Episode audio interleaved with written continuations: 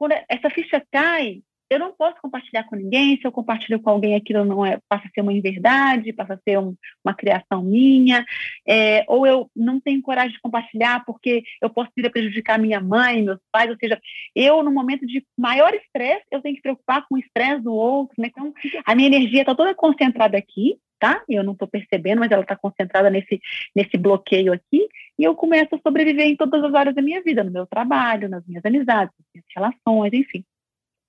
Então, esse estado de estresse está aqui latente. Olá, eu sou Lívia Praeiro, idealizadora do 8 Horas, mãe do Miguel e da Maria Luísa. E esse é o nosso podcast semanal. Excesso de trabalho na gravidez, estresse, depressão e traumas. Olha que interessante isso quando a gente fala estresse, depressão e traumas. Se a gente já vivenciou algum trauma e é claro, precisa ficar muito nítido para a gente que esse estado emocional vivenciado pelo trauma não organizado, ainda latente, ele vai repercutir de uma forma muito pesada quando meu bebê nascer. Por quê?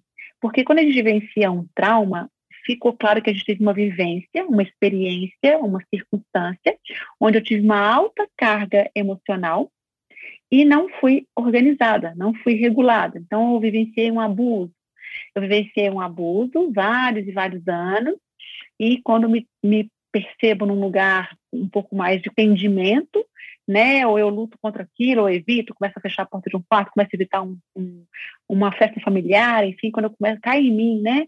Que eu posso começar a agir, olha só, quando eu chego numa idade onde eu posso me proteger, onde eu tenho capacidade de me proteger, eu vivenciei esse trauma, me organizei ali, mas eu não fui apoiada por ninguém. Então, no momento que eu me descubro num estado emocional muito alto de estresse, quando eu percebo que isso é um absurdo, vamos pensar, né? Com 12 anos, vem essa clareza desse absurdo do abuso, desse tio, enfim. Então, quando essa ficha cai, eu não posso compartilhar com ninguém. Se eu compartilho com alguém, aquilo não é, passa a ser uma inverdade, passa a ser um, uma criação minha, é, ou eu não tenho coragem de compartilhar porque eu posso vir a prejudicar minha mãe, meus pais. Ou seja, eu, no momento de maior estresse, eu tenho que preocupar com o estresse do outro, né? Com o que, que aquilo pode desencadear.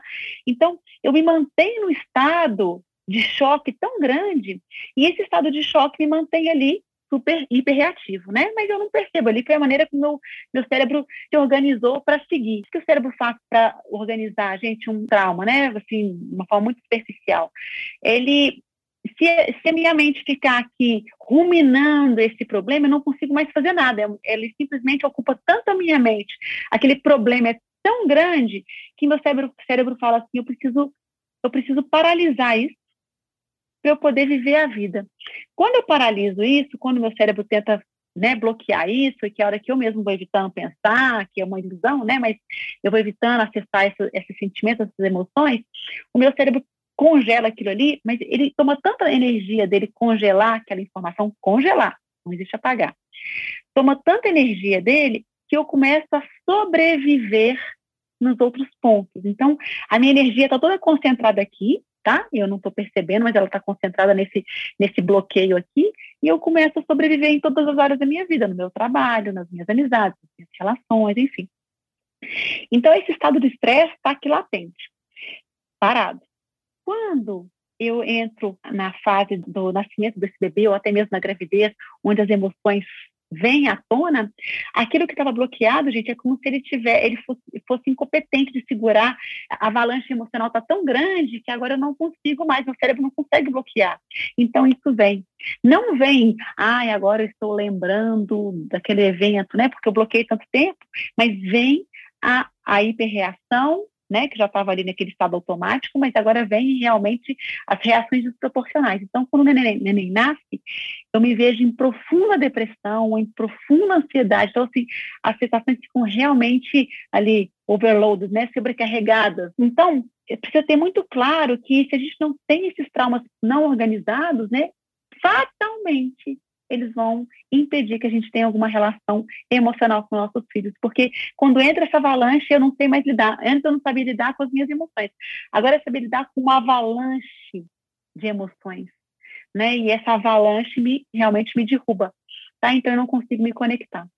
Então, isso eu já estava vivenciando depressão, né, gente? Também vem desse lugar aqui. A depressão veio também de alguma outra situação eu já estava aqui bloqueando essas emoções aqui, né? Estava ali congelado. E aí eu vivencio outras que acessam essa aqui que está congelada. Então, ou entre depressão, estado de ansiedade, enfim, né? E, e, qualquer movimento que a gente pode, possa ter aí, de uma doença psíquica. E nesse estado, de novo latente, quando vem a gravidez, de novo vem à tona. Então, eu sempre tive, estive em estado de depressão, né? Então, tive depressão com 16 anos.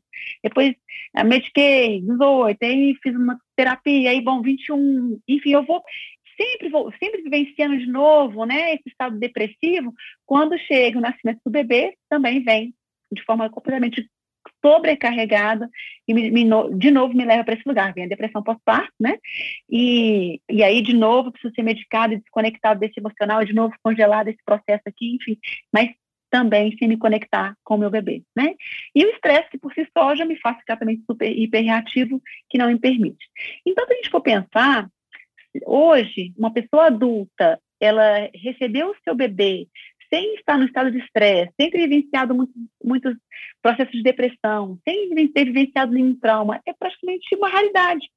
Mas como é que ninguém nos prepara para isso ou nos deixa claro isso, que nesse momento de ter esse filho, de ter esse bebê, é de vivenciar um, um desafio muito maior, né?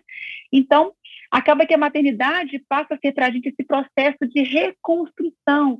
Então, essa frase clichê que a gente usa assim, depois da maternidade tudo mudou, depois da maternidade eu vi que eu tinha que me curar, depois da maternidade eu vi que não tinha mais jeito, é, é porque esse processo chegou literalmente nesse ponto claro de que antes eu conseguia recalcar, agora ficou grande demais. E pode ser que na maternidade eu também recalque essas emoções.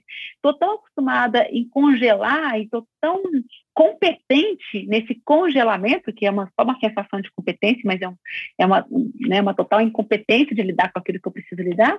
Mas eu estou tão competente nesse congelamento, gente, que às vezes até com a maternidade eu continuo naquele estado vegetativo literalmente, né?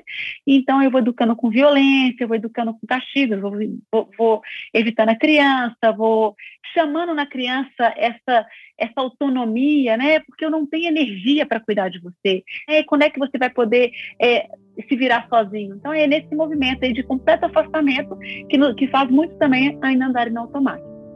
Gostou desse podcast? Compartilhe e comente no nosso Instagram, arroba 8 horas, underline, oficial. E eu me despeço de vocês, lembrando que o caminho é um olhar intenso para nós. Acessamos nossos filhos quando nos conhecemos. Que esse áudio te fortaleça e inspire seu maternar.